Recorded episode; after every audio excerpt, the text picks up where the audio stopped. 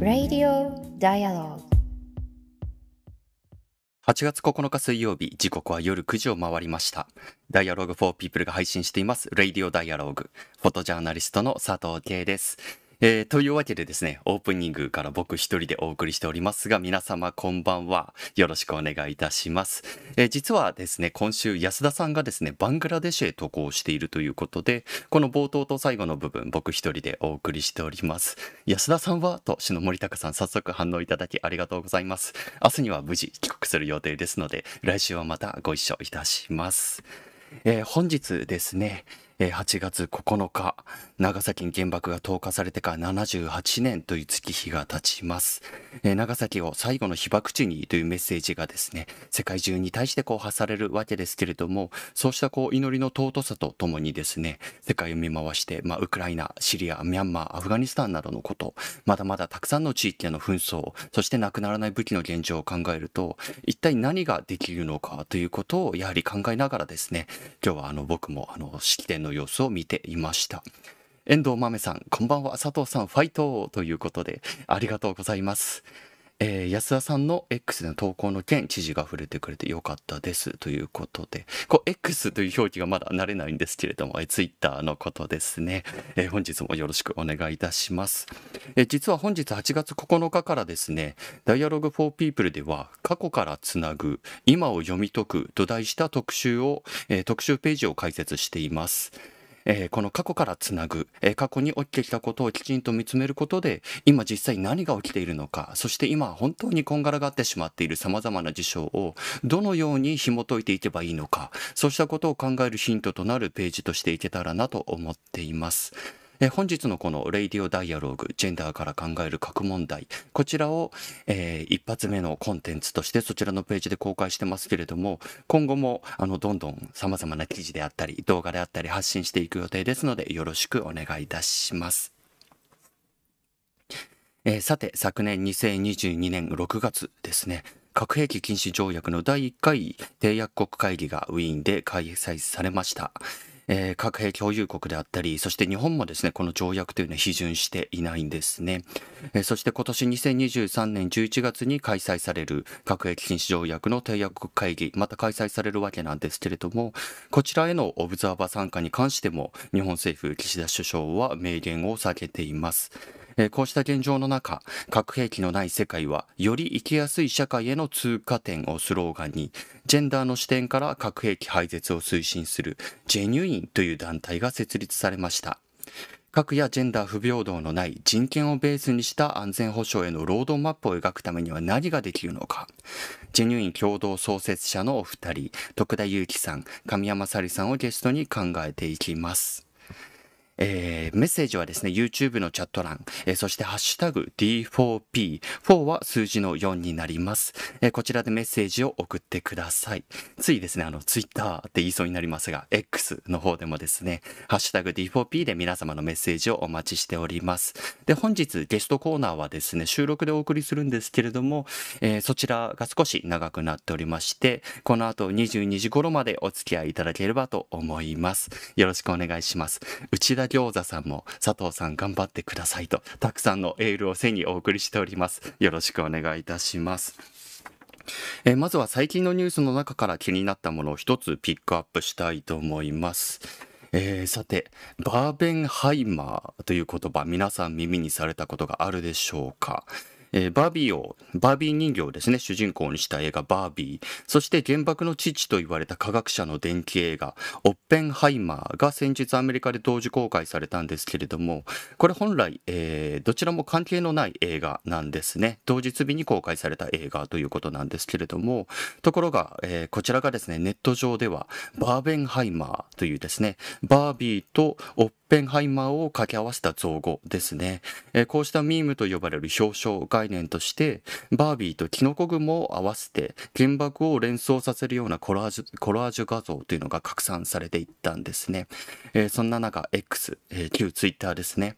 のバービーアメリカ公式アカウントがそうした表現に好意的に反応したということが、えー、問題となりました。でこうした動きに対してすぐに反対のハッシュタグが作られたり、まあ、署名活動が行われたりといった反応が起きたわけなんですけれどもじゃあ今回のことをきっかけに何を考えられるのか何を考えるべきかということを、えー、少し僕なりに話してみたいと思います。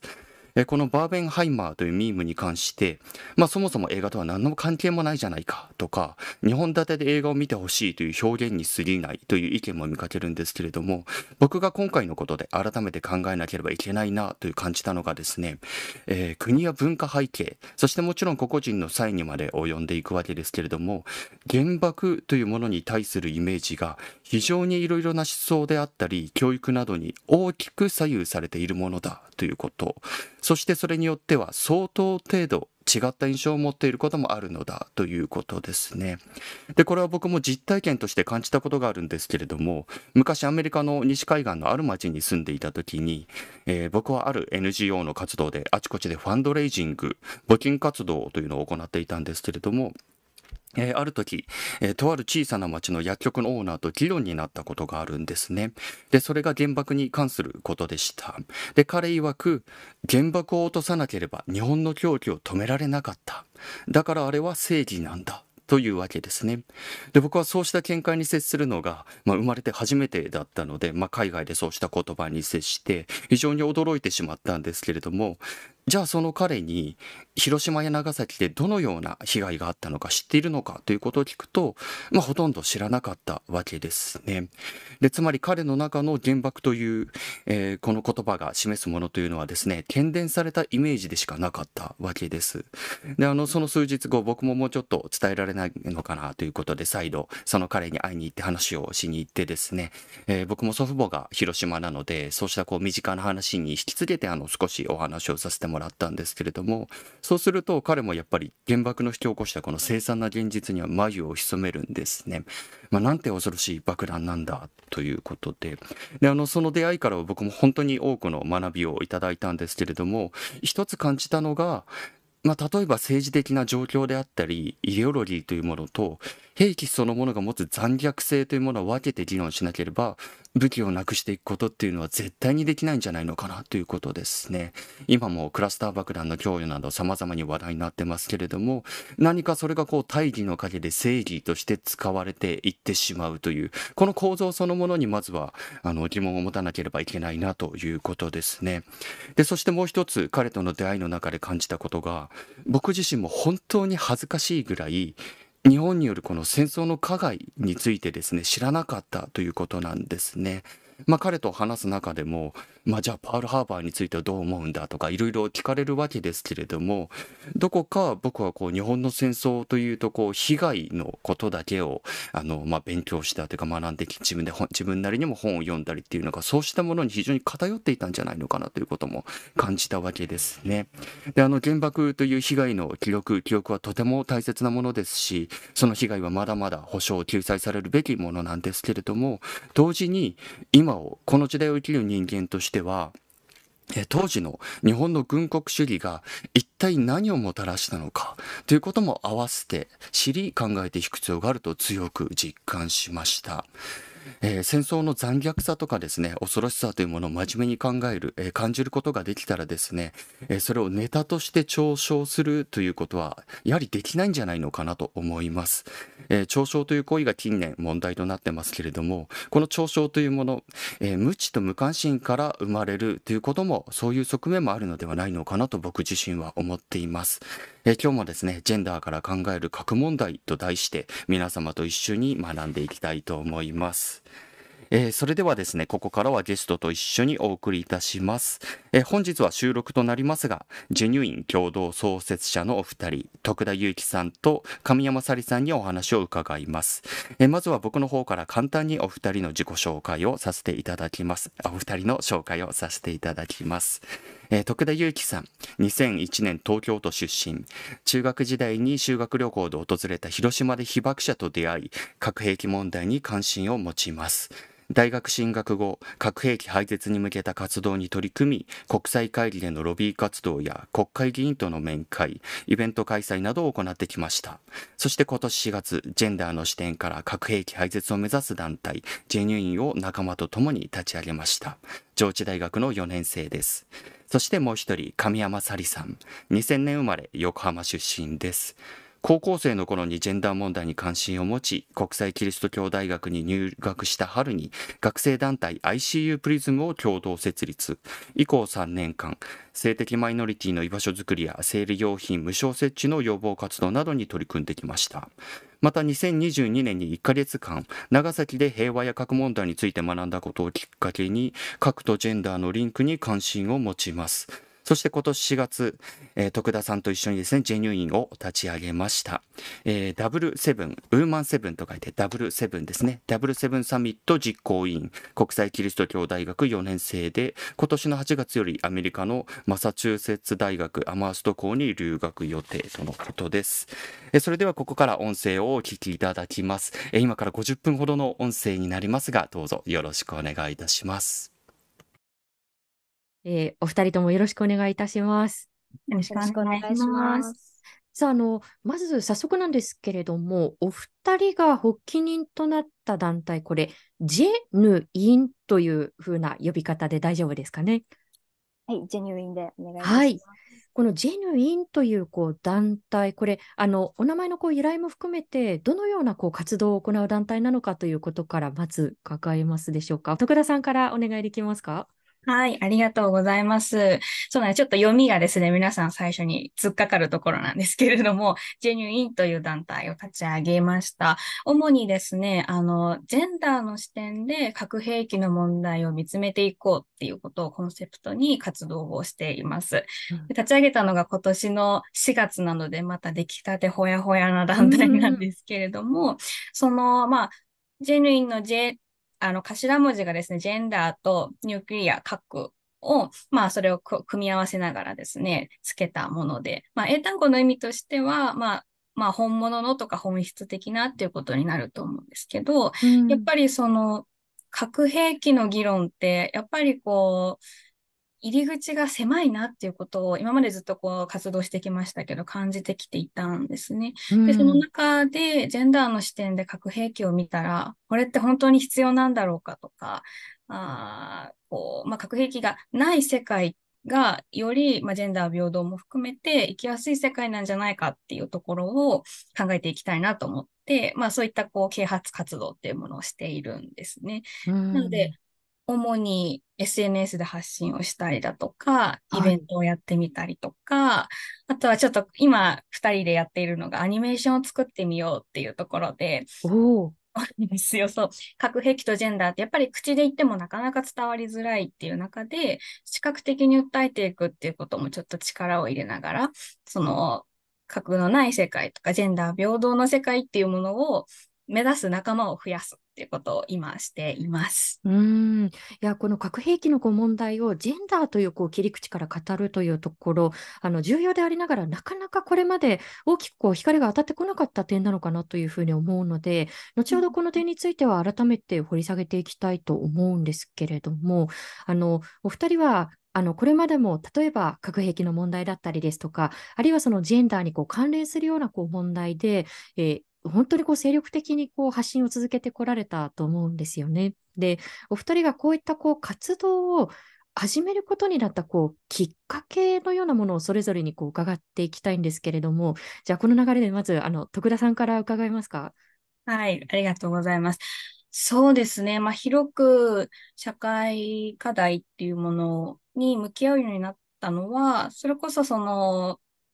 うんと、中学校3年生の時に、あの、修学旅行で広島に行かせてもらったんですね。はい。で、そこで、本当にこう、広島に行く前までは、あー8月6日と9日っていう日付がかろうじて言えるぐらいの、まあ、なんでしょうね。感度が高い人間じゃなかったと思うんですけど、うんそこでこう、広島に行って、すごくこう、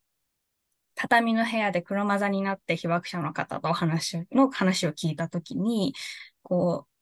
証言はすごく心に残っているんですけど、その最後に、あの、僕がもう一回被爆をするより、あなたが被爆をする可能性の方が高い世界に生きてるんだよっていうことを言われて、それはその話を聞いた当時、1万発以上核兵器があって、いつ使われるかわからないっていう、その綱渡りみたいな世界に生きてるっていうことを知って、なんかすごく、うーん、なんでしょう。そんな未来を勝手に決められたくないなっていうのを思ったのが最初だったんですね。ただ、まあ、よく考えてみると、その中学校の時もそうですけど、なんだろう。社会のいろいろなこう問題、あの、の中にいたんだなっていうことを、世界が今平和じゃないんだって前提をこういただいたからこそ、こう見返すきっかけになったというか、それこそセクシャルマイノリティのこと、まあ当事者っていうとことが私自身はあったんですけど、なんていうかこう、なんていうんでしょうかね、世界が平和じゃないんだっていう逆の視点からですね、こう、今の社会が、こう、まだまだ未熟で、その中でどうやっていい世界を作っていけるんだろうっていうところのモヤモヤをその時にいただいて、うん。で、そこからですね、社会を、少しでもいい社会をに生きていたいなと思うようになったのが。で、活動を、あの、まあ、大学に入ってから精力的にするようになったんですけど、うん。こんな感じで今に至ります。うん。やはりこうしたあの様々なこうアクティビズムをこう考える中で、こうそもそものモヤモヤをこう持つきっかけってすごくこう大事なことですし、モヤモヤを持ったらそれを例えばこう仲間とこう分かち合ってみるという、そういったこうプロセスもこう重要になってくるのかなと思うんですけれど、おそらくその過程の中でこのジェヌインのこう立ち上げというものもあったと思うので、そのお話もまた伺えたらと思うんですが、あの神山さんはいかがでしょう？こうしたあの活動にこう携わるこうきっかけといいますか、さまざまなこうアクティビズムにこう携わるきっかけというのはどういったことだったんでしょうか？はい、ありがとうございます。そうですね。私はジェンダーの、あの活動から最初に入ったので、そのお話からできたらなと思うんですけれども、うん、私はあの高校生の頃に、こう、ジェンダーに詳しくこう考えるきっかけがあってですね、それが一番大きかったのは、あの、私が受験生の時に医学部の不正入試問題があったんですね。ああ、なるほど。あの、女性だったり、タイミングだったんですね。そうなんですよ。あの女性と、あと浪人生の方が一律点数が下げられてしまうっていう事件があった中で、え、なんで？というのがすごく大きくあって、で、私の周りにも医学部を受ける子たちもいましたし、すごくそういうのが、なんだか当たり前とされてることの中におかしいことが実は紛れてるんじゃないかなっていうのを感じたきっかけが大きくそこであって、うんでそれからあのだんだん自分の家族の中でももうなんか家族ってこう社会から気に晴らされているようですけど実はこう社会の影響を受けている構造があるんだなっていうのに気づいたりしてそれからそのモヤモヤをそれこそあの ICU に入ってから ICU という大学に通っているんですけれども入ってから仲間と話す中でじゃあちょっといろんなことについてジェンダーについて話すきっかけを作るなんだろう場所があったらいいよねっていうことで ICU プリズムという団体を作って、それからいろんなことを始めたっていうのがありました。うんで、そこからどうやってこう、ゆきちゃんと徳田さんと、あの、関わっていくようになったかっていう部分に関して、ちょっとだけお話しすると、はい。あの、4年生ですね、もう本当に就活も終わって、ちょっと一段落した段階で、あの、長崎に1ヶ月行って、そこで平和と核について勉強したんですね。うん学校のサービスラーニングというボランティアとこう学びを掛け合わせたようなプログラムだったんですけど、そこで勉強していく中で、自分のすごく関心のあるジェンダーっていうトピックと、あとは核だったり被爆っていう平和っていうものが、実はすごくリンクしていて、今語られている平和とか被爆の中にも取りこぼされた言葉、例えば女性だったりマイノリティのこ声があるんじゃないかなっていうのに気づいたときに、私はすごくそこで興味を惹かれて、うん何か行動を起こしたいなっていうふうにななったかなと思います。うーん、あの、今おっしゃったように、まあ、例えばその、まあ、様々なこう被爆体験をこれまで語ってくださった方がいて、それは非常にこう苦痛を伴うものですし、語ってくださることに私もこう感謝を抱くんですが、例えばそれがメディアの中でこう伝えられるとき、あるいはまあそうした形で何かしらこう表彰されるときに、どうしてもこうジェンダーがこう、まあ、男性にこう偏っていくということも、私自身は非常にこうもどかしく思うことというのがこうあるんですよね。それぞれのこう証言はとっても大事なんですけれど、でもやっぱりこの偏っているこう意思決定とかそういうものにこう多様性がなくなっていくっていうことこそ戦争へのこう一歩じゃなかったのかなというふうに私なんか思うんですが、そうしたその偏りみたいなものに対するこう違和感というのは、その長崎に滞在するこう1ヶ月の中でご自身も感じられたところだったんでしょうか？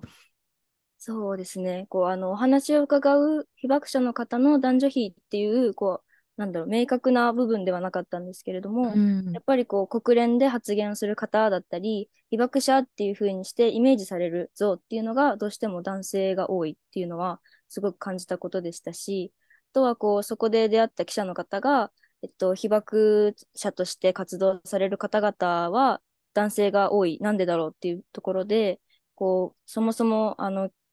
教師として活動されてた方がそのまま被爆活動家として活動されることが多かったから、その中でのこう教育を受けられる層、つまり男性が多かったっていうのを聞いてから、あすごくこれは構造的なものなんだなっていうふうに気づいて、面白いな、面白いと、興味深いなと思いましうた。ん、なるほど。あの、少し話が前後してしまうんですけれども、まあ、先ほどおっしゃったように、その、まあ、ICU、国際キリスト教大学にこう入学をされて、で、その後、はいまあ、仲間といろんなこう問題意識をこう、あの、共有しながら、えー ICU では、あの、ICU プリズムというこう団体を立ち上げられて、まあ、ジェンダーアクティビストとしてもこう、活動されてこられたと思うんですよね。そこでは、どういったこう活動をされてきたのかというところも伺えますか？はい、もちろんです。そうですね。私たちは、えっと、ICU をすべての人へのセーフスペースにできるようにっていうことをモットーにですね、いろんな、こう、あの、ジェンダーに関するモヤモヤをディスカッションするイベントでしたり、あとは、こう、生理用品の無償設置について学長に要望する活動でしたり、そういったいろんな、こう、イベントだったり、情報発信っていうのをしていた団体になります。うーん。あのこれあの他のこうインタビューでもこう読ませてもらったんですけれど、まあ、大学に入学をするといろんなこうレクチャーなんかがこうあるわけですよね。でそこで例えばこう、アルコールをこう未成年の飲んじゃいけませんとか、うん。いろんなこうレクチャーがありますけれどその中に例えばその、まあ、性的同意だったりですとか性被害に関するこう情報共有がなされなかったというところも問題意識を持たれたというふうに読ませてもらったんですがそのはい。点についてはいかがでしたか、はい、そうですね。こう、あのやっぱり、こう、大学生、大学生になって、こう、いろんな、なんだろう、ルールだったり、規制からちょっと解き放たれて、こう、より自由な生活を、こう、送る生徒が多い中で、こう、どうしてドラッグと飲酒については、こう、強制的な参加が求められるプログラムがあるのに、それがないんだろうっていう部分がすごく不思議だったのと、そして、こう、なんだろう、大学生活を送っていく中で、そういった情報をもっと知りたかったとか、それがなかったから辛い目にあったっていう人たちとも出会ったんですね。その中で、こう、やっぱり、うん、こう、が、だなんだろう、学校側は気づいていないニーズっていうのがすごくあるなって思って、それで、そうですね、性的同意について、こう、すごくベーシックな人と人の関わり方についてきちんと明確に言う必要があるなっていうふうに思って、こう、活動をしていきました。具体的には、そうですね、オリエンテーションでそういった、あの、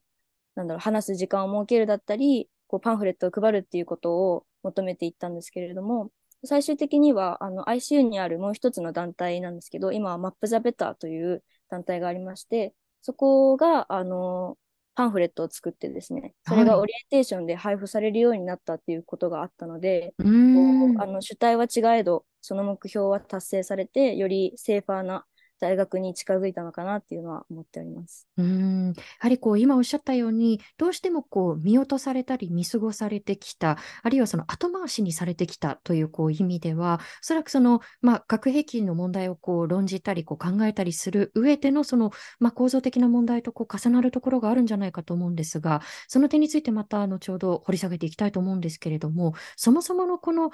核兵器のこう問題ですよね。で、あの徳田さんにあの伺いたいんですが、昨年、その2022年のこう6月ですね、核兵器禁止条約の第1回のこれ、締約国会議がウィーンで開催をされていました。で、あの、皆さんがですね、あの、ウィーンにこう渡航されている様子を、私は隣国のポーランドからこう、SNS 経由で、ああ、行ってるんだなというふうにこう、あの、拝見していたんですけれども、あの、現地でこう、どんなことをこうご覧になったのかということの前に、そもそもこの核兵器禁止条約というものが、あの、どういったもので、締約国会議って何だろうというところから、徳田さん伺えますか？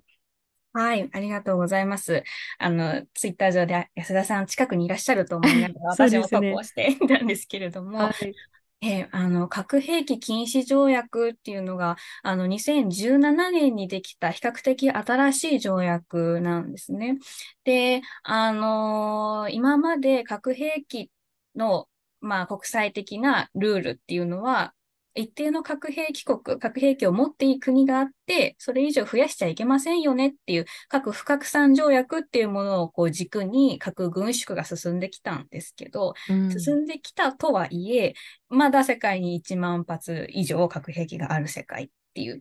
あの、ところで止まってしまっている。っていう中で、核兵器を持っていない国であるとか、もしくは市民社会あとか、お医者さんとか、本当にこう、核兵器が落とされたらどうなるのかっていう視点から核兵器を全部禁止しちゃおうっていうふうにできたのが核兵器禁止条約なんですね。なので、そうですね、あの、使用してもいけないし、開発してもいけない。もしくは核兵器で威嚇するのもいけないですよっていうふうな、もう核兵器のあらありとあらゆるものを禁止している条約で、あのー、そうですね、多分2017年にこれができたときに、ちょうど市民社会がこう、ぎゅっとこう、まとまってですね、こう、発行ま、発行、ま、成立まで推し進めたっていう中で、ICAN、核兵器廃絶国際キャンペーンがノーベル賞をね、いただいたりしていて、そ、そういう記憶がある方も多いかなと思うんですけど、やっぱり今まで核兵器、核軍縮を語ってきたいわゆる思い浮かべるような背広を着て、まあ、ある種、こう、男性が多くて、白人の人が多くてっていう場所ではなくって、いろいろな人の価値観が入ったあ核兵器に関する条約なんだっていう、あのそういう位置づけにある、うん、条約になりますね。うん、あのこれはもう何度も指摘をされていることですけれども、まあ、残念ながらその日本政府はこの、まあ、条約に参加をしておらず、でかつこの、うんまあ、締約国会議にも来なかったですよね。オブザーバー参加できる立場のはずですけれども、来なかったというところで、その点、非常に私は残念にこう思っていたんですけれど、徳田さん、それ自体については、どんなふうに受け止めていらっしゃいますか？そうですね。その昨年、あの、特に岸田首相に代わってから、核兵器禁止条約は核兵器のない世界にへの出口となる条約だっていうふうに言うようになっていたので、うん、核兵器禁止条約、まあ、批准とまでは間に合わなくても、オブザーバー参加はするんじゃないかということで、私たち自身もこう、あの、ハッシュタグウィン総理に行きましょうっていう、あの、お誘いをしながらですね。ああ、やってましたね。はい、そうなんです。あの、まあ、見守って、かつ、こう、押し、あの、推し進めていたわけですよね。ただ、日本政府は、会議の1週間前に参加しません。オブザーバー参加もしませんっていうことを言って、うん、で、なんでなんだろうって思ったんですよね。あれだけ唯一の戦争被爆国だって言っていて、貢献できることもたくさんあるのに、で、しかも橋渡しをするって言ってるわけなのに、行かないのはなんで、こう、すごくもどかしかったし、こう、日本が、いわゆるこう、安全保障の観点から参加できませんとか、核の傘に守られているんですっていうことを、まあ、言うわけですけど、同じように核の傘に守られているっていうふうにされている、まあ、ドイツとかオーストラリアとかは、もう直前、もう3日前とかにオブザーバー参加しますって言って、その現地に来てたんですよね。うん、で、そうなった時に、なんで日本にできないんだろうっていう。で絶対できるはずだし、それはこう、なんだろう、もう少しこう世論が後押しをし、そして政治的な決断をすればできないはずがないっていうことを言っていて、第1回は確かに少しこう、なんでしょうね、二足を踏んでしまった政府だけれども、今年実は第2回の会議があるんですけど、そこにこう、貢献していく、オブザーバー参加していくっていうようなところは、諦めちゃいけないよなっていうことを、まあ、昨年の経験を踏まえてですけど、うん、後押ししていきたいなと思いますね。うん。いや、本当にあの、あの、オブザーバー参加さえしないでどうやって橋渡しをするんだろうかというところは、私も考えていたところだったんですけれど、まあ、皆さんそれをこう、ね、求めつつ、もう日本政府が行かないんだったら、と言いますか、こう、行かなくても、自分たちはこう、現地に行くぞということで、あの、皆さんこう、いろんなこう、発信をこう、現地でこう、工夫をしながらこう、されていたのが、とても印象に残っているんですよね。で、まあ、徳田さんご自身もこう、この締約国会議にこう参加されたということなんですけれど、改めてどんな会議で、で、どんなことが特に印象に残っているのかということを伺えますか？ありがとうございます。そうですね。やっぱり、こう、日本政府が来ないなら、日本の声届けるぞ、みたいな、やっぱ意気込みもあって、行って、で、すごくこう、まあ、会議自体がですね、まあ、こう核兵器禁止条約っていうものを、よりこう、普遍的なものにしていく。いろんな国が入っていくためにはどうしたらいいのかとか、具体的になくしていくための検証措置ってどうやってやっていくのとか、まあ、これか、その、これからのステップを作るための場所っていうのが締約国会議なんですけど、なんかこう、その中ですごくこう盛んに議論をされたのが、被害者援助とか環境修復っていう部分だったんですね。核兵器禁止条約、その核実験の被害を受けた国であるとか、あの、まあ、太平洋の島々であるとか、カザフスタンとか、いろんな国が推進をしているんですけど、そういったこう被害、生まれてしまった被害をどういうふうに国際社会としてサポートしていくのかっていう、なんかそこがすごく話し合われていて、で、なんかこう、そこに、なんて言うんでしょうね、ある種こう、そこのすごく進展もあったし、なんだろう、こう、国際的な核兵器に関する規範で、そこに目を今まで向けてきてなかったんだなっていうところも、ある種こう突きつけられた場所でしたね。で、そういう意味だとこう、一番印象的だったのは、今までこう目を向けられてこなかったこと、被害者援助もそうですけど、うん、っていうことをテーブルに乗せていくっていう、その意気込みが市民社会もそうですし、参加している締約国の皆さんがすごくやる気があって、うん、でもうそれを一緒に国家だけじゃなくて市民社会の視点が必要なんだっていう前提で作っていくっていうところがすごくこう雰囲気としてあって、私自身も会場であの、外交官に直接話しかけに行ってですね、政策提言みたいなことをして、で、それが最後、こう、行動計画に入ったりしたんですけど。おうん、そんなやりとりも可能なんですね、会場で。そうなんですよ。そう、まあ、やっぱりそれも締約国のこう姿勢というか、核兵器のない世界を一緒に作っていくぞっていうことで、もう市民社会とこう、同じこう、フロアに外交官も並んでいて、ある種こう、休みたいであろうコーヒーブレイクの時間に私は 行ったんですけど、そうやって交渉して、あ、ちょっと、じゃあ本国と交渉してみるねって言ってもらったりする中で、そうやってこう、世界中の私のようなそういう取り組みをした人がいて、声が入ってくるっていう。なんかそこがすごく手触りとして核軍縮ってこうやって進めるんだっていうところも感じるとこでしたし、なんかこう本当に可能性を感じたっていう面で印象的だったなと思います。ちなみにその時あのお聞きしてよければ、そのどういったことをその時外交官の方にこうご提案をされたんですか？あそうですね。これ日本からも出てた提言ではあるんですけど、はい、主に被害者援助の面で、あの、提言の活動をしていて、あの、やっぱり核実験自体も植民地主義とか、まあそういったこう歴史と絡みついて起こっていることで、うん、被害のあった国って必ずしもこう援助をする上で潤沢なお金があるわけじゃないんですよね。じゃあ、それをどうやって国際社会でやっていくのかっていうときに、じゃあ国際信託基金みたいな、ある意味でこう、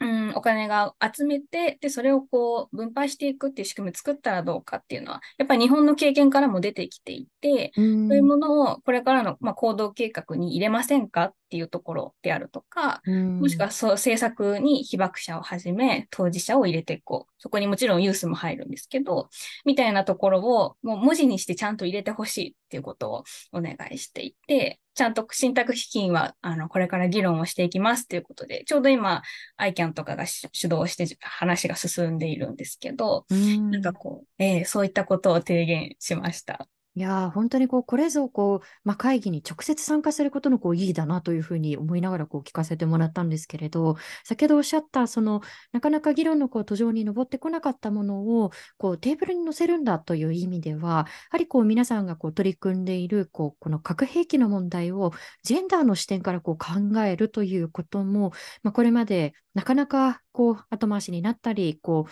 まあ、そこにこう、そもそも問題意識がこう持たれなかったりということもこう構造的にあったと思うんですよね。で、あの、すでにあのいろんなこうお話の中にヒントはあったんですけれども、改めてそれぞれにこう伺いたいのが、この核兵器の問題をジェンダーのこう視点からこう取り組もうというふうにこう思ったのが、どういった問題提起にこう端を発するものだったのかということをそれぞれに伺いたいんですが、じゃあのこの流れであの徳田さんから伺えますか？はい、ありがとうございます。そうですね。まあ、私自身、その、まあ、最初からこう、ジェンダーっていうものに関心があって、で、まあ、大学とかのサークルではそういった活動もしていたんですけど、やっぱり力を入れたのは核兵器の問題で、なんかこう、でも、両方に関心があるっていうことは、こう、構造として似たものがあるんだろうなっていうことはずっとこう思っていたんですね。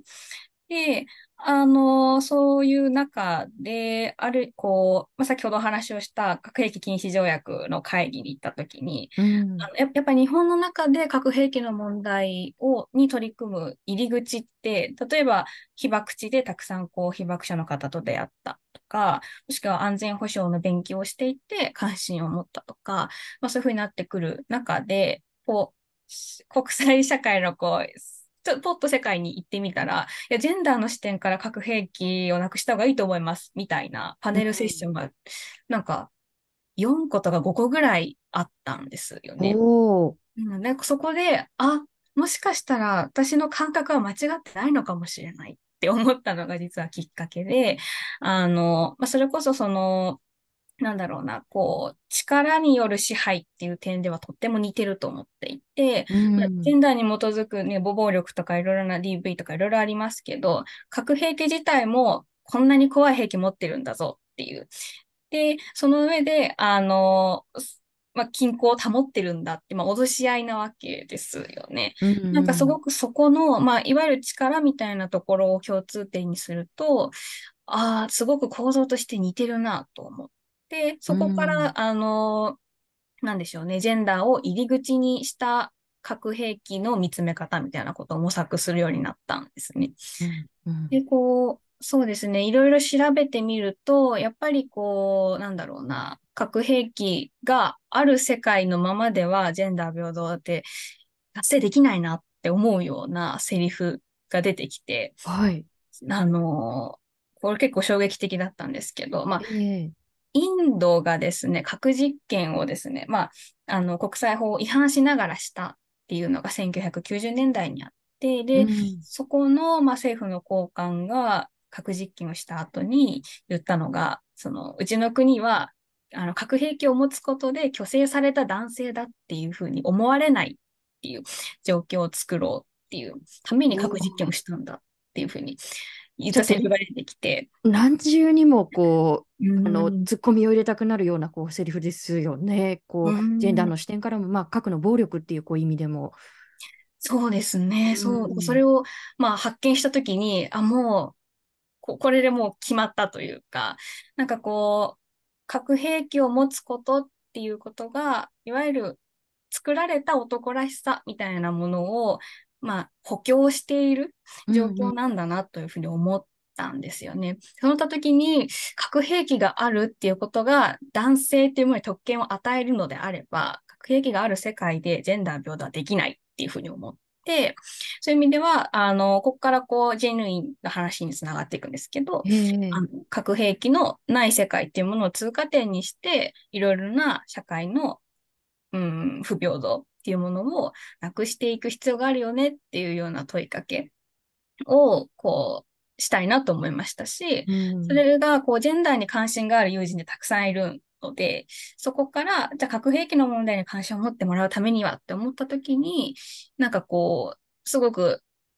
希望だったなっていうところで、うん。うん。あの、やるようになりましたね。なるほど。まあ、先ほどあのこうウィーンに行かれて、その核兵器禁止条約の締約国会議にこう参加された時のこう話として、まあ、そこであの議論の途上に上ったのが、まあ、例えばその被害を受けたこう地がどのようにこう回復していくのかというこう点だったと思うんですけれど、やはりこういろんなこう体験にこう触れたり、こういろんなことを調べていく中で、もちろんその被爆というのはこう皆さん大変なこう思いをされているわけですが、どうでしょう、その特にその女性がこう、まあ、抱えなければこうならない困難だったりですとか、ある種こう、まあ、その重差別的なあのことだったりするかもしれないですけれど、その点で何かこうお気づきになったり、問題意識を持たれているところというのはありますか？そうですね。うん、そその点もすごくこう感じるところがあって、一つは、その、まあ、身体的な影響なんですけど、うんあの、まあ女性が持っている、まあ、体の部位、子宮であるとか、あの、そういったところが、こう、被爆をすると、あの、発がんリスクが2倍高いっていうような、まあ、研究結果が出ていて、ええ。なんかこう、なんでしょうね、どういった体で生まれたかっていうことで、すごくこう、うん、核兵器から受ける影響に差が出るんだっていうところに、非人道性を感じる部分がまず一つあって、で、まあそこからこう広げていったときに、やっぱり社会的な差別ってすごくあったと思うんですよね。ご指摘していただいたように。やっぱりこう、もちろん被爆者の方で女性でも男性でも結婚差別に直面したとか、いろいろなお話を聞かせてもらいますけど、やっぱり女性だと、やっぱり子供を産むっていう、なんかそういう性であるがゆえに、よりこう、過酷な結婚差別とか就職差別とかを受けていたり、もしくはその、なんでしょうね、外に出れないみたいな中で、こう、自分でこう、なりわいを作って生きていくっていうことが、より男性より困難な時代だったと思っていて、なんかそういうところに、こう女性の声が残りづらかった。つまり声を上げるに至らなかったっていうほど、社会がこう、なんだろうな、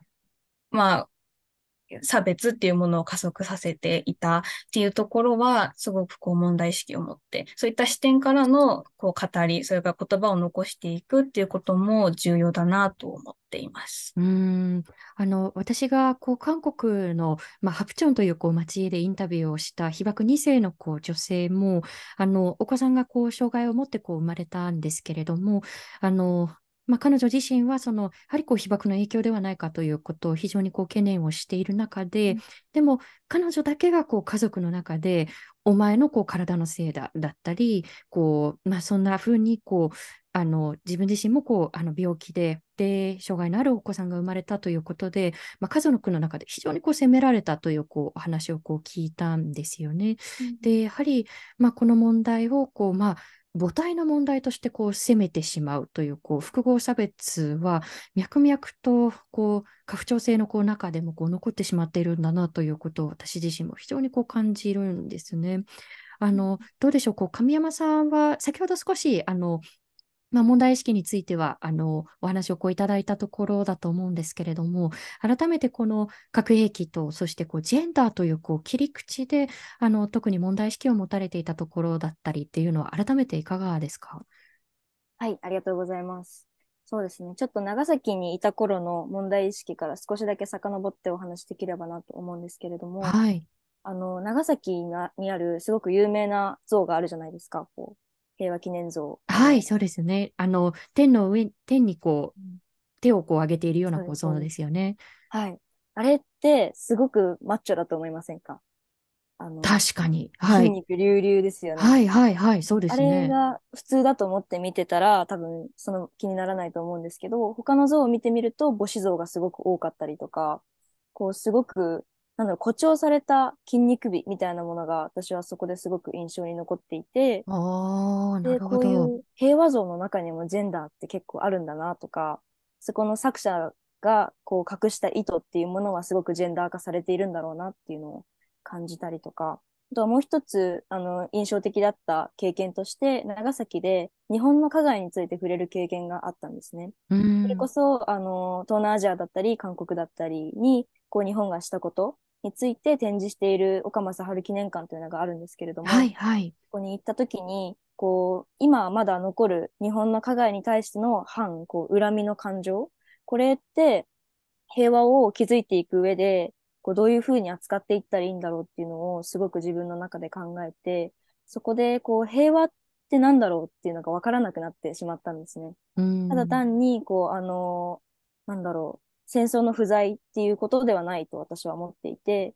そんなプレーンなものではなくて、もっともっとこう掘り下げていくと、構造的暴力がない状況、うん差別や抑圧がない状況っていうのが、あの、積極的な平和なんだろうなというふうに自分で深く考えたんですね。それで、あの、核の問題をじゃあ見てみると、先ほど徳田さんも話してくれたので、ちょっと付け足しにはなってしまうんですけれども、こういったちあの力の支配でしたり、あとはすごく構造的な問題によって、こう、被害を受けたりとか、抑圧される人たちって結局マイノリティだったり、もしくは植民地支配を受けていた地域だったり、っていう風になっていく部分で、私はすごくそこがつながっているなと思っていて、例えば核実験が行われるのは都市部ではなくて地方だったり、もしくは植民地支配されていた場所だったりとか、あの、核兵器を使うのはもしかしたら先進国が多いかもしれないけれど、それが採掘されるのは実はもっと別の、あの、地域、終焉化された地域だったり、ウラン工場だったり、みたいな部分で、こう、なんだろう、うん。被爆する人たちと使う人たち違うし、抑圧がそこで生まれているなっていうのを感じて、あの、核の問題ってすごく構造的な暴力が起きている状況だなっていうふうに思いました。なので私の中でジェンダー問題と核問題、こちらもあの芯を貫いているのはこういう構造的暴力で、それに対する違和感だったり怒りっていうものがあるかなと思います。うん。あの先ほど来のこうお話にもこう共通することですけれど、やはりこう、まあ、先ほどのその像のこうあの、まあ、表彰のこうされ方なんかもこうハッとした方もこういらっしゃるんじゃないかなと思うんですが、あのやはりそれにこうまず気づいていく、あそうか、そういうこう視点で考えたことなかったというこう場を作っていくということがこう欠かせないことだと思うんですよね。で、あのジェヌインではそのまあ、対面型のこうワークショップだったりっていうこともこう開催をされていたと思うんですけれども、改めてこれ、こうワークショップではどのようなこう取り組みがなされて、まあ、その中でこう反響というものがこうどういうものだったのかというところまで伺いたいんですけれども、えお二方の、あ、じゃあ、神山さんからいただけますか？はい、ありがとうございます。そうですね、6月にジェヌインで初めての対面のあのイベントを行ったんですけれども、そこではあの先ほど私たちがこうお話ししたような知見の共有として、どうやって核とジェンダーが結びついているのかっていうのを最初にあのお話をした後に、こう会場に来てくれた方々と一緒にこうグループディスカッションしてみて、そこで、あのそうですね、力の支配って、じゃあ結局どうしたらなくなるんだろうとか、何が問題なんだろうとか、そういったお話を、こう、あの、会場で共有して、そして、あの、そこでゲストで、あの、ICU の国際関係とジェンダーの先生をお呼びしていたので、そうんの先生と一緒に、こう、あの、アカデミックな知見も交えながらお話しするという機会を作りました。うん、どうでしょう、その参加者のこう方々からのこう反響というのはいかがでしたか？そうですね。こう、あの、ジェンダーに興味がある友人がたくさん来てくれたんですけれども、その子たちは、こう、割と核とジェンダーのリンクっていうのを今まで考えたことがなかったから、うんすごく面白かったっていうこと子も言ってくれたりとか、もしくはでもすごく難しい、どうやって解解決していったらいいのかわからない問題なだけに、すごく難しいねっていうことで、こう私たちも、こう、その解決に向けてのロードマップを作っていくことがこれからの課題なのかなというふうに感じたりしました。うんあのまだまだこう活動をこう始められたばかりなので、これからどんなふうにこう枝葉を広げていくのかというところだと思うんですけれども、あのこうしたその、まあ、草の根のこう取り組みに始まり、そのこう市民からの声というのが、やはり、まあ、核兵器禁止条約だったり、そうした国際的な枠組みをこう作ってきたという流れがあると思うんですよね。で、この核兵器においてのそのジェンダーのこう課題も、やはりこう国際的な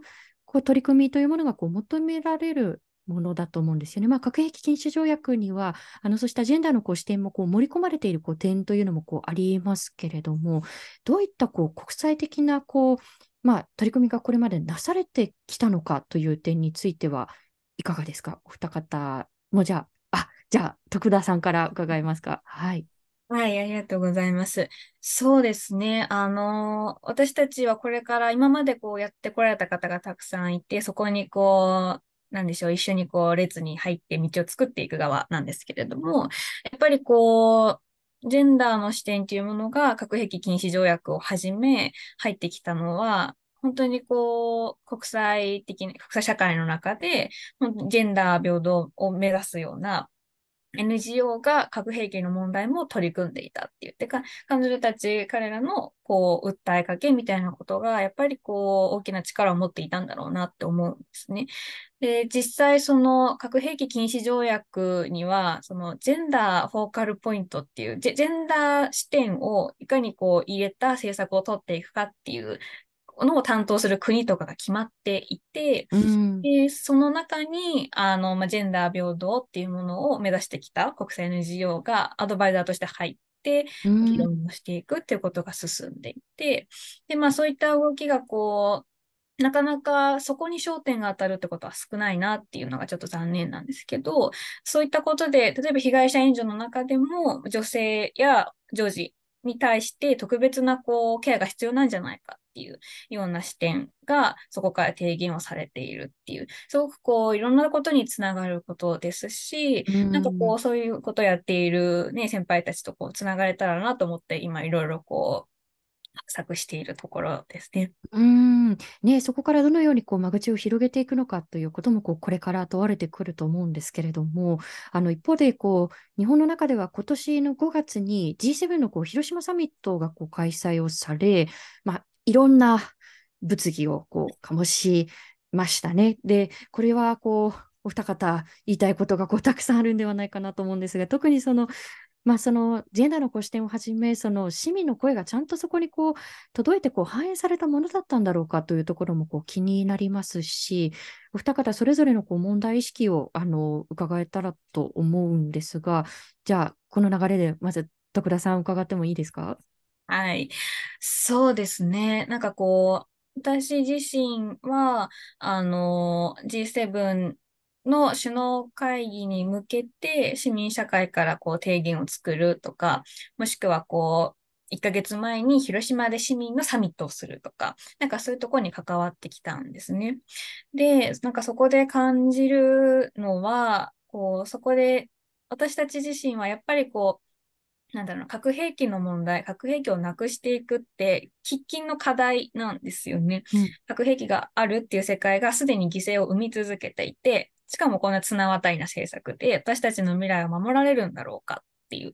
一刻も早く核兵器をなくして、もっと良い社会を作んなきゃいけないっていう風な思いで提言をしているんですけど、やっぱりこう G7 に出てきた内容って、あの、現状を当たり障りのない言葉でまとめた文章だったと思うんですよね。うんうん、で、その上、広島っていう、あの、場所で、あの、最終的に出た広島ビジョンとかを見たときに、被爆者って言葉が入らなかったりとか、うんうん、核兵器の非人道性っていう言葉すら入らなかったものを成果物として、あの、どれぐらい評価できますかって言われたら、それはうん、進んでないですよね、結局っていう。なんかそこを手放しに評価できないし、なんかこう、そこで確かに被爆地という地で被爆者の方と話をするとか、あの、資料館のものを見るっていう、それをが各国の首脳が見たっていうことの意義はあれど、うん、こう核兵器がなくなる一歩だったかというと、なんか違うし、うん、なんかこう、いわゆる西側の国が、こう、戦うぞロシアっていうような、逆にこう、そういう場所に使われてしまったんじゃないかなっていうところが本当にこう強い思いとしてあって。っていうのはこう、ちょうど私があの最初にお話をした中学校3年生の時に初めて被爆証言を聞いた方の一周期がちょうど G7 にかぶったんです。ああ、そうなんですね。うん、で、いろいろな、こう、行事をずらしたりだとかをした上で、あの場に G7 の首脳が来た。だけど、こう、そういうものを踏みにじりながら、そして仕方ないよねって市民がこう我慢をしたのに進まないっていうのは、こう結局誰のための社会を作りたいんだろうっていう、なんかそこの悔しさがすごくあってですね。こうまあ、そこからですね、それをこう踏み台にして、私たちもこう声をさらに上げていかなきゃいけないなっていうふうに感じましたね。うん今のその仕方ないよね、こう現状こうだからみたいなものって、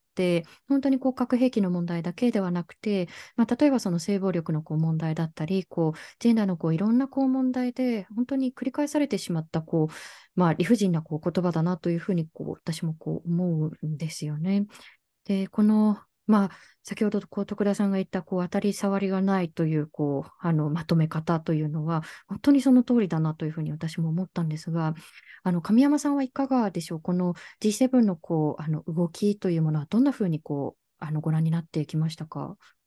はい、えっと、G7 の関連のジェンダー視点のあの W7 というものに関わったんですけれども、はい、こちらのお話からでも大丈夫ですか？あはい、ぜひお願いします。はい、ありがとうございます。あの G7 にはいろんなエンゲージメントグループがあって、その中でジェンダーの視点を特に G7 に届けようっていう、こう、あの、サミットが W7 サミットというもので、Women7 っていうものなんですけれども、こちらの実行委員として、こういろんな運営に携わらせていただいたんですね。でその中で、こう、ちょっと今あるんですけど、こう W7 コミュニケっていう提言書が作られたんですけれども、その中の内容にも、やっぱりこう核の問題についてこう、 address された部分があってですね。うん。こう、フェミニスト、えっと、フェミニスト外交っていう言葉が使われたんですけれども、ええこう feminist foreign policy っていう言葉に英語ではなっていて、こうよりジェンダーだったり人道的な視点っていうのを交えた外交をもっと進めていこうっていう部分で、あの、いろいろな提言がされたのが私はすごく印象的でした。で、あの、ジェンダーに関して、あの、こういったいろんな、あの、それこそ性暴力に関してもそうですし、こう様々なこう提言がなされたっていうのはすごく私の中で意義深いなと思うんですけれども、そこから G7 だったり首脳にちゃんとこう伝わるあのプロセスっていう部分で、やっぱりこう抜け落ちてしまうものがたくさんあるんだろうなと感じたのが正直な感想でした。例えば、こう、あの、岸田首相にこうしたあの提言書をあの手渡しする機会があったんですけれども、そこでこうあの共同代表の方々がたくさんいろんな言葉を使って、あの、お話をしたんですけれども、でもその言葉の一つ一つの意味が伝わっているのかわからないような瞬間がいくつかあって、ええ、それが、あの、ちょっとジェンダー、ジェンダーの言葉って結構カタカナが多かったりとか、割とこう、ちょっと、あの、知識がないと難しいコンセプトっていうのがあるかなと思うんですけれども、そういったこう部分で少しずつ抜け落ちてしまって、最終的にこう G7 だったり、こう意思決定の場でこう話されるときに、すごくほんのわずかになってしまうのかなっていうような感覚があって、そこがそこがすごくもどかしかったりですとか、あとはこう W7 のあのサミットの話にはなってしまうんですけれども、はい、こうあの集まった人たちっていうのはどうしてもこう女性がほぼもう9割、9.5割ぐらいですかね。で、やっぱりこう本当に変えていくってなったら、こうその他の性もどんどんどんどん巻き込んでこう作っていく必要があるのかなとは思うんですけれども、やっぱりそういった場に集まるのは、こう、女性が多い、男性はなかなか来にくいっていう状況ですとか、そうですね、こう、あの、今は男女平等大臣が男性ですけれども、そうですね、日本では。はい。はい、その部分をどう受け取るかっていうのは多分いろんなご意見があるかなと思うんですけれども、そうですね、こう、いろんな人に伝わる言葉を使うっていうことと、あとはこう女性だったり、マイノリティの人との連帯をきちんと築きながら、あの、変えていくっていう、この二つをいかに、あの、なんだろう、ちゃんと両立するかっていうのは、こう、これからの課題なんだろうなと私は感じました。うーん今おっしゃったように、非常にこう、まあ、あの、なんて言うんでしょう、こう、いろんなこう偏りがこう出てきてしまっている。まあ、例えばその、今おっしゃったように、その W7 のこう会合にこう問題意識を持ってくる人たちはこう、あの女性がこうほとんどというこうお話もありましたし、かたやその G7 の,、まあ、あの会議そのものをこう見てみると、やはりそこでこう、あの集まってくるこう首脳たちは、まあ、男性がこう、えーほとんどというこうところですし、そもそもその、まあ、核政策のこうそうしたこう決定権を握っているのも、現状ではやはりこう、まあ、男性がこう中心になっているということもあって、何かそうしたこう不均衡みたいなものがこう解消されていかないと、まっともな議論というのはこう成り立っていかないんじゃないかなと、今のお話を聞いていて思ったんですが、その点についてはいかがですか、神山さん。そうですね、本当に、あの、会議室と市民社会の乖離といいますか、うそういったん。部分はもう肌で感じる部分でしたね。やっぱりこう、そうですね、こう私たちが、私たち市民社会がいくらこう声を上げても、それがこう伝わるまでのこう、どれだけその道のりが長いかによって、こう、だんだん削ぎ落とされていってしまうものは必ずあると思いますし、うん。そういった言葉が、あの、きちんと、あの、レプレゼントされるかどうかっていうのは、そういった会議室だったり、意思決定の場にどれだけ、あの、マイノリティや女性の方がいるかっていうことに、あの、大きく依存してしまうと思うので、そういった部分は問題だなと私も思います。うんあのそうしたこう声を実際のこう政策にこう落とし込めるかというこう点も含めて、まあ、皆さんもこうこれからこう活動にますますこう、まあ、どんなふうにこう枝葉をこう広げていくのかということがあのこれからだと思うんですけれども最後にあのこうこの配信を聞いてくださっているこうリスナーの皆さんにそれぞれこう、まあ、何ができるかななんていうことをこう考えている方もいらっしゃると思うんですよね。で、それぞれお二方からこうメッセージをいただければと思うんですが、じゃあ、この流れで、はい、神山さんからいただけますか？はい、ありがとうございます。あの、こうしてあのお話をさせていただけて、私自身すごく光栄だなと思うんですけれども、えっと、そうですね、この場を借りて何かお伝えできるとしたら、私は多分、あの皆さんの周りにあるどんな問題でもいいので、自分が何か関心を持ったりとか、もやもやする、そういった気持ちをすごく大事に自分ができることをしていったらいいのかなと思っています。私はあのたまたまジェンダー問題だったり核問題っていう部分だったんですけれどもこう構造的暴力っていうのは社会の中にいくらでもあってで自分の自分にこうあの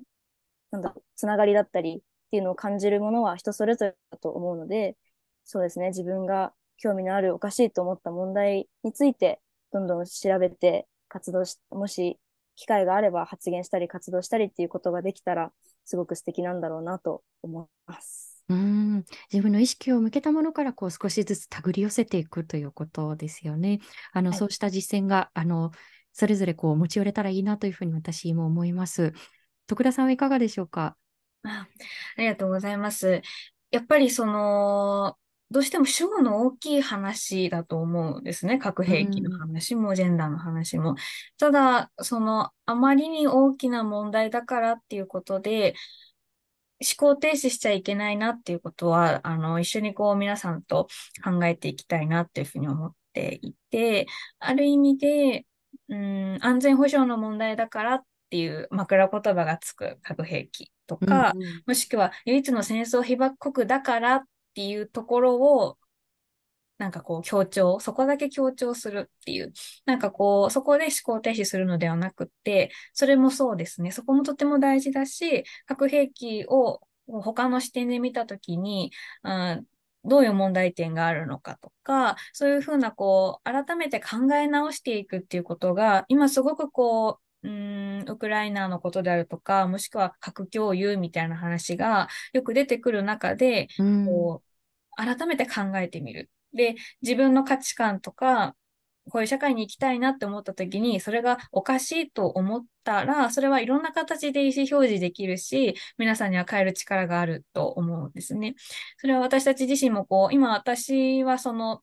ジェヌインの活動をしながら、あの、核兵器廃絶日本キャンペーンをしようっていう、あの、準備事務局におりまして、はいはい。あの、なんて言うんでしょうね。そそういう、こう、今まで核兵器をなくそうってやってきた人たちも、ある意味でジェンダーの偏りがあったりとか、すごく体育会系だったりとか、あの、課題もたくさんあると思っていて、ただ、その中で、こう、ある種日本キャンペーンみたいな土台ができて、それこそいろんな人が入っていけるような、あの、ところを整備していて、そこに例えばジェンダーの視点で核兵器を見たときにおかしいじゃないかっていう人が、あの、まあ、そのキャンペーンの中でこう、もしかしたらこう投票もそうだし、自分のこう周りの人に広めていく。私自身そうやってこう自分のコミュニティに呼んであげるよって言って、あの、いろんなとこにお呼びいただくことが多いんですけど、そうやってこう少しずつですね、物理的にも、もしくはこう、いろいろなこう考え方的にも枝葉を広げていくっていうことが、一番のこう、なんでしょう、平和な状態を食い止めるための力だなって思いますし、なんかそこの、なんでしょう。まあ、いろいろなこう垣根を越えた社会課題もいろいろありますけど、私たち自身はジェンダーと核兵器を結びつけたいと思っていますし、なんかこう、手を握れるこう場所をですね、こう探し続けるっていう努力を皆さんでしていけたら、こう、きっと生きやすい社会はできますということで、あの、引き続きこう、いろいろな形でご一緒できたらな、なんていうことを思っています。はい、ありがとうございます。あの、先ほどこう言及いただいたこの日本キャンペーンですけれども、あの今、まさにあのクラウドファンディングをこうなさっているこうところだと思いますし、あとはまあこのジェヌインの、ジェヌインのその、あの活動をこうフォローしたいというふうに思った方、こういうインスタとかこうツイッターとかあるよというふうに何か最後に告知がありましたら、あの、お知らせいただきたいんですが、いかがでしょう？じゃあ、徳田さんから、はい。ありがとうございます。いや、そうなんです。あのですね、ジェヌインはですね、今、基本的にその、発信をして仲間を一緒にこう手をつなぎませんかということをしておりまして、あの、ツイッターとフェイスブックとインスタグラムをこう持っておりまして、そこでこう、随時こう発信をしています。ぜひそちらもですね、フォローしていただけたらとても嬉しいなと思います。と同時にですね、あのおそらくオープンしているはずなんですが、ジェヌインとしてホームページを作ろうということを画策しておりまして、はい。やっぱりね、SNS ってこう流れていってしまうっていうね、特質もありますから、そこでこう見れば、ある程度こうどういう活動があるのかとか、ジェンダーと核兵器ってどういう関連があるのかっていうことを、まあ可視化するサイトを作ろうと思っていて、まあその中でこう、ジェヌイン自体のその、やっぱりジェヌインは、まあ、ジェンダーっていう視点で核兵器をなくしていくっていうところもそうですけど、やっぱり最終的な目標って構造的な暴力がない、うん、誰もがこう生きやすい世界を作っていくっていうところにあって、それはこう、こうやって活動できる人がこう、も増えていく。やっぱりこう、目の前の生活が苦しいであるとか、なんかそういったことも突破しながらやっていきたいっていうことで、ちょっとこう、活動自体のこう、ご寄付であるとか、なんかそういう体制を整えながらですね、いろんな人とやっていきたいなと思っておりますので、あの、ぜひですね、SNS 等々チェックしていただけたらと思います。イベント等もこう、今後こう、予定していきたいなと思っていますので、引き続き、あの、関心を寄せていただけたら嬉しいです。はい、ありがとうございます。そして先ほど言及いただいたあの日本キャンペーンでは、えー、キャンプファイヤーで今、クラウドファンディングをこうまさに実施中というところなので、皆さんもそちらもぜひご覧いただければと思います。ということで、徳田さん、神山さん、ありがとうございました。ありがとうございました。は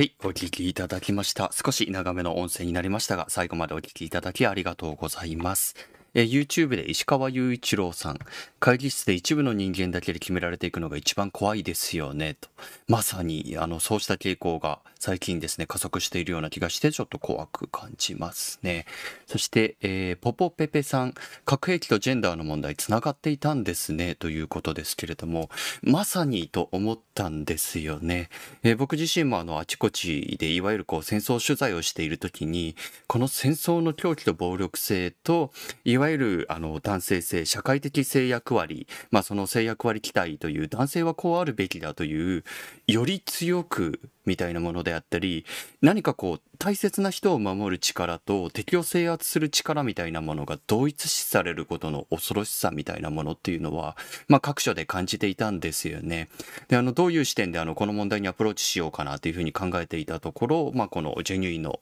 お二人が活動されているようなこのジェンダーから考えるというこの視点をいただけて、あ、ちょっとこれはあの、こうした視点でこれまでのあの、戦争についてもそうですし、現在進行形で起こっている事象に関しても考え直してみたいなと、そういうあの考える軸をくれたもののように思います。えーぜひですね、あの、これからまたあの研究が広まっていったり、より関心を持つ人も広がっていく分野だと思いますので、閉会でも引き続き取材発信をしていきたいと思っています。え今日の放送をもう一度聞きたい方、Dialogue for People の YouTube チャンネルにアーカイブをしていきます。今後の放送のお知らせもいたしますので、チャンネル登録よろしくお願いします。